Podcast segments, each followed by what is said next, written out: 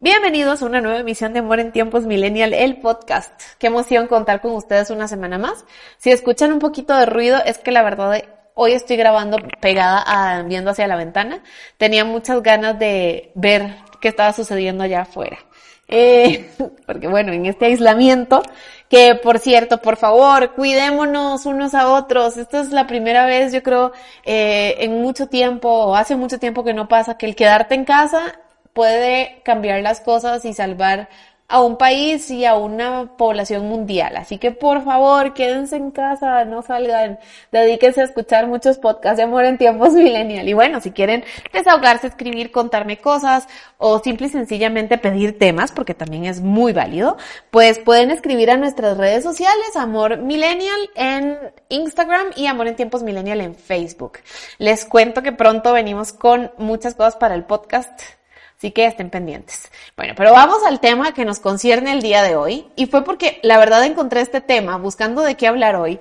Em, encontré un tema interesantísimo eh, en una revista, en, una, en la Cosmo, y decía, ¿por qué no debes de hablarle a tu ex en tiempos de coronavirus y de aislamiento? Porque, bueno, a ver, Ojo, es muy normal que estemos con los sentimientos a flor de piel, que el estar solos en casa nos haga pensar mil y un cosas, nos haga repasar momentos que han pasado en nuestra vida durante los últimos días, meses, incluso años. Eh, empezás a replantearte, repasás eh, momentos, parejas, personas, compañeros, amigos, o sea, en fin, tenés todo el tiempo del mundo para pensar. Y bueno, a veces cuando uno está un poco más desocupado, realmente la mente puede volar y jugarte una mala pasada. Además de que, bueno, una recomendación interesante e importante es distraerte, ¿no? Dedícate a proyectos personales, cosas que no habías hecho, a leer, a tomar cursos. Pues bueno, aunque uno llene su día, pues obviamente tenés más tiempo porque no estás en los traslados al trabajo, a la universidad, o sea, todo va a un ritmo un poco menos acelerado que lo normal, lo cual a los que nos encanta estar saturados nos da muchísimo tiempo y a quienes no también les está dando muchísimo tiempo y es ahí donde vienen los pensamientos. ¿Por qué no hay que escribirle al ex durante los días de aislamiento? Bueno, yo creo que algo que no debemos de pasar de vista y, y, no debemos de dejar de ver en el horizonte es que esto es una situación pasajera. O sea, que si todos hacemos caso y nos quedamos en casa, en algún punto, eventualmente, esto no va a continuar y nos vamos a poder volver a ver y vamos a poder volver a los, a los trabajos, etcétera, etcétera. Entonces, la verdad es que no es de suma importancia ni, ni deberías de tomar como acciones tan rápidas ¿no? Porque pues esto es una situación temporal. Pronto nuestras vidas van a ser las mismas.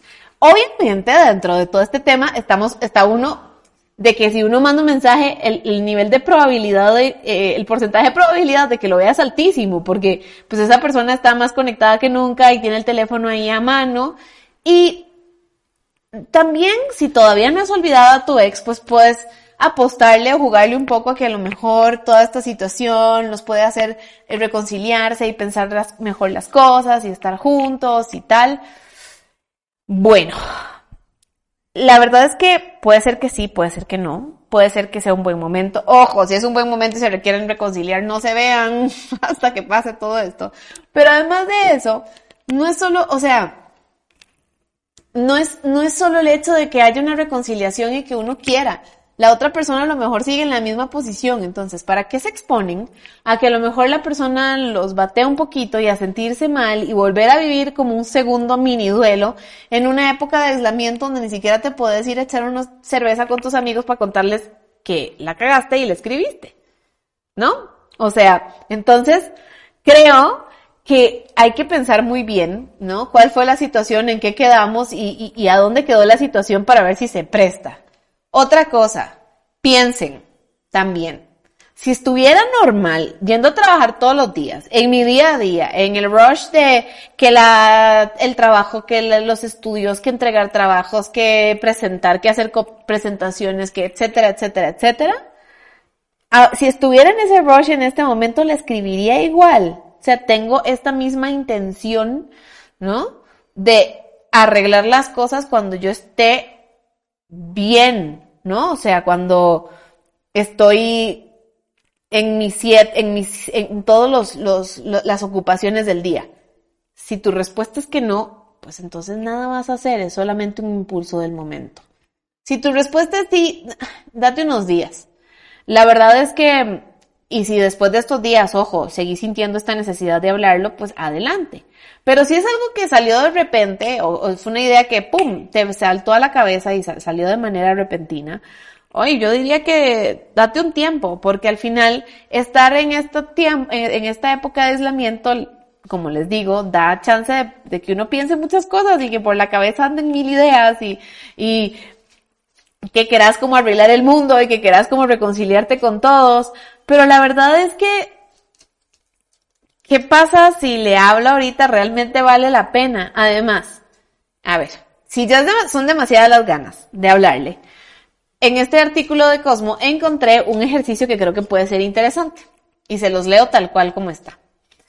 Entonces, agarran una hoja de papel, haz una línea que divida el folio en dos. En la parte izquierda apunta cómo te hace sentir el hecho de que esa persona no esté en tu vida, ya sea que pongas, me da ansiedad, estoy estable, tengo miedo, estoy enojada, estoy súper tranquila. Y en la parte derecha, pensando cómo te aportaría una conversación ahorita con esa persona. O sea, realmente me ayuda, realmente voy a resolver algo que me inquieta y sé manejar, ojo esta y es importantísima, sé manejar mis emociones y no me contesta, porque esto también es una posibilidad y lo, lo platicé al inicio del podcast. Ojo, vivir con un rechazo sin poder echarte una chela con tus amigos, la verdad yo no creo que esté tan buena esa idea. Entonces, bueno, si estás listo para a lo mejor recibir un ghosting total y absoluto, dale. Pero si no estás listo o lista para aceptar un rechazo tal cual, uy, yo diría que replanteen la idea, replantees la idea, a ver si vale la pena escribirle. Y es lo que, y es, es muy valioso lo que dice aquí este artículo de Cosmo, porque la verdad es que resolverían ustedes algo si le hablan. O sea, el hecho de que ustedes entablen esta conversación va a cambiar algo o va a resolver un pendiente importante, pero si es nada más como por el mero capricho de que, o el mero sentimiento de soledad que muchos eh, podrían atravesar en este momento, le estás hablando. Si aún todavía, después de hacer la lista, seguís convencido, convencida de que, pues le quieren hablar, pues bueno, pónganse un poco de música, este, pongan a hacerse distintas cosas, de verdad, no piensen, y esto también es muy importante, que si no le escriben es porque esa persona va a pensar que ustedes, que a ustedes no les importa. La verdad es que miren, chicos y chicas, cuando uno termina con alguien se convierte en una expareja y una expareja es alguien que ya no pertenece a nuestro presente, es un ex, es algo del pasado. Cuando ustedes estuvieron juntos, me imagino que le demostraste muchísimas cosas, pero ahora no, no tenés por qué de, no tenés por qué, sí, por qué demostrar algo donde se pueden confundir muchas cosas. Acuérdense que también estamos en un momento donde todo el mundo está muy sensible, donde el, el estar detenidos, el estar en stand-by nos tiene con los sentimientos a flor de piel. A lo mejor son cosas que ni sentimos tanto cuando está todo bien, o a lo mejor sí, es momento de arreglarlo, pero denle dos o tres o cuatro, cinco, seis, siete, ocho, nueve, diez vueltas antes de hablar con esa persona. Hagan la lista, este, piensen si, si van a incomodar o no van a incomodar, ojo, también. Y esto es importantísimo. Estamos en tiempos de coronavirus, estamos en tiempos de aislamiento y todo, pero lo único que no pueden perder es la dignidad. Entonces, por favor, si esa persona está con alguien más, no estén insistiendo. Si no está con ustedes es por algo que ustedes quieren resolver, decir, hacer, brincar, patalear. Para esa persona es evidente que ustedes ya no forman parte de sus posibilidades y por eso decidieron estar con alguien más. Y es que pónganse del otro lado. ¿A ustedes les gustaría que ahorita un ex, mientras ustedes están súper bien con alguien, los esté intenseando? Entonces también vamos a ponernos en, los pies de la otra persona y depende de nuestras acciones y de lo que hicimos en esa relación, también está un poco nuestro derecho, por decirle así, entre comillas, de buscarlo y hablar con él o con ella y querer arreglar las cosas. No nos dejemos llevar por el sentimentalismo del momento. Si tienen sentimentalismo, llamen a sus mejores amigos y díganles por qué los quieren, por qué los quieren tanto. y organicen videollamadas, eh, hablen con gente que casi no hablan, traten de estar juntos a la distancia y recuperar tiempos con gente que realmente está en sus vidas ahorita. No descuiden a quienes están, ni tristen por quienes ya no están en sus vidas.